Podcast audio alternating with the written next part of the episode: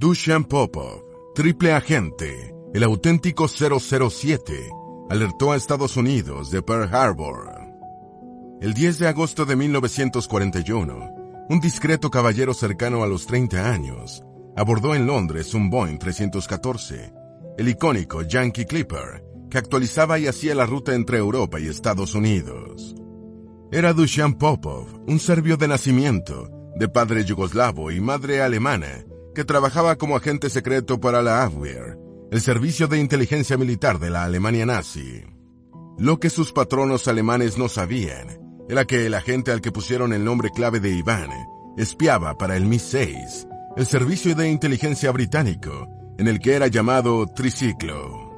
El principal objetivo de su viaje a Estados Unidos era entregarles información sobre el interés de Japón por Pearl Harbor casi cuatro meses antes de que se produjera el ataque. Por razones desconocidas, los estadounidenses ignoraron la información de Popov y el sorpresivo ataque destruyó la base aeronaval, matando más de 2.400 soldados. En este video vamos a repasar la apasionante vida de Dushan Popov, el espía intrépido, apuesto y mujeriego que inspiró a James Bond y que advirtió a Estados Unidos sobre el ataque a Pearl Harbor. Antes de meternos a fondo, no te olvides de suscribir a nuestro canal y activar las notificaciones para mantenerte al día con nuestras actualizaciones.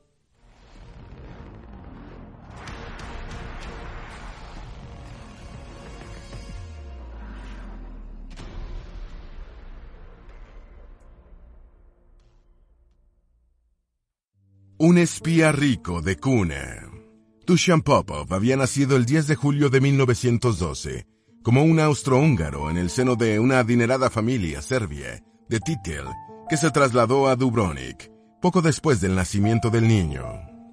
El imperio austrohúngaro se desintegró tras el fin de la Primera Guerra Mundial y el reino encabezado por Serbia, que se fundó después, estaba plagado de divisiones étnicas, pero los Popov disfrutaban de un estilo de vida holgado al margen de la política.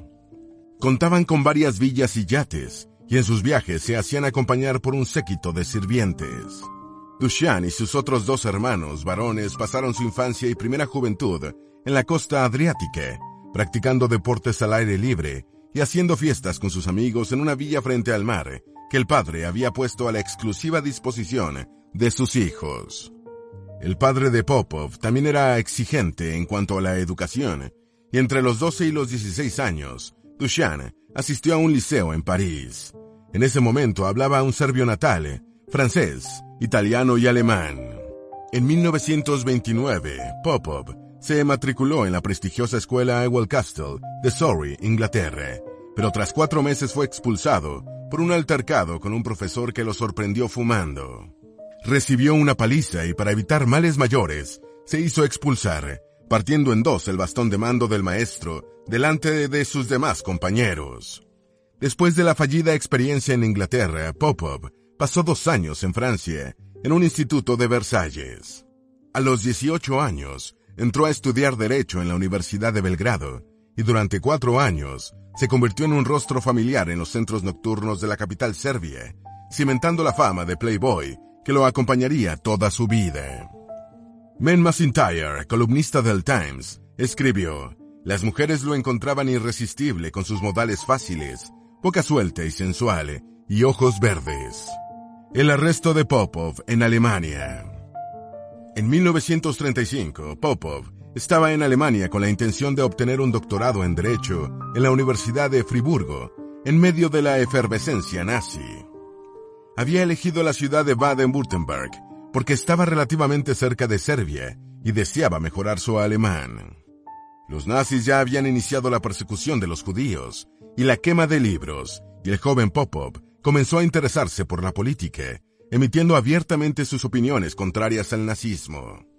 En el campus de Friburgo conoció a Johnny Jepsen, el hijo de un magnate naviero alemán de origen danés, con el que compartía su pasión por las chicas bonitas y los coches deportivos.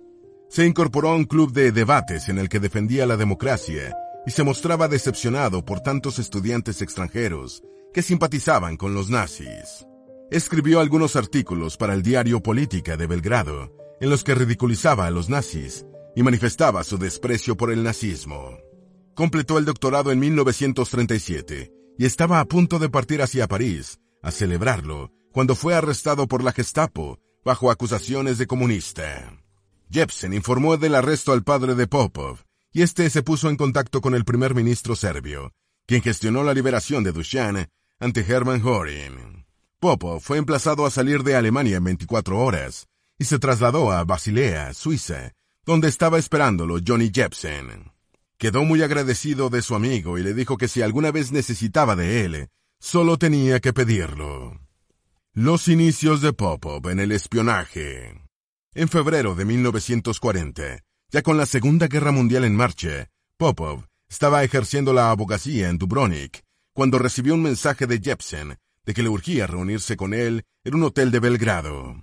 Se sorprendió al encontrar a su amigo hecho un manojo de nervios, bebiendo en exceso y encendiendo un cigarrillo en la colilla del otro. Jepsen le explicó que se había unido al negocio naviero de la familia y necesitaba una licencia yugoslava para enviar una carga, evadiendo el bloqueo naval de los aliados en Trieste. Popov decidió ayudar a Jepsen y este viajó a Alemania a recoger la documentación que necesitaba para la operación. Poco después, el danés alemán, que seguía odiando a los nazis aunque trabajaba para la Abwehr, se ofreció como agente doble a la inteligencia británica. Cuando regresó a Belgrado, le dijo al serbio que trabajaba para la inteligencia militar alemana y le pidió que él también se incorporara. La noticia y la petición sorprendieron a Popov, quien tenía a su amigo por un antinazi, y Jepsen le dijo que prefirió la AFMEA para no tener que unirse a la Wehrmacht, las Fuerzas Armadas Unificadas de la Alemania hitleriana. Popov ya se había iniciado también como agente de la... ¿Te está gustando este episodio? Hazte fan desde el botón Apoyar del podcast de Nivos. Elige tu aportación y podrás escuchar este y el resto de sus episodios extra. Además, ayudarás a su productor a seguir creando contenido con la misma pasión y dedicación.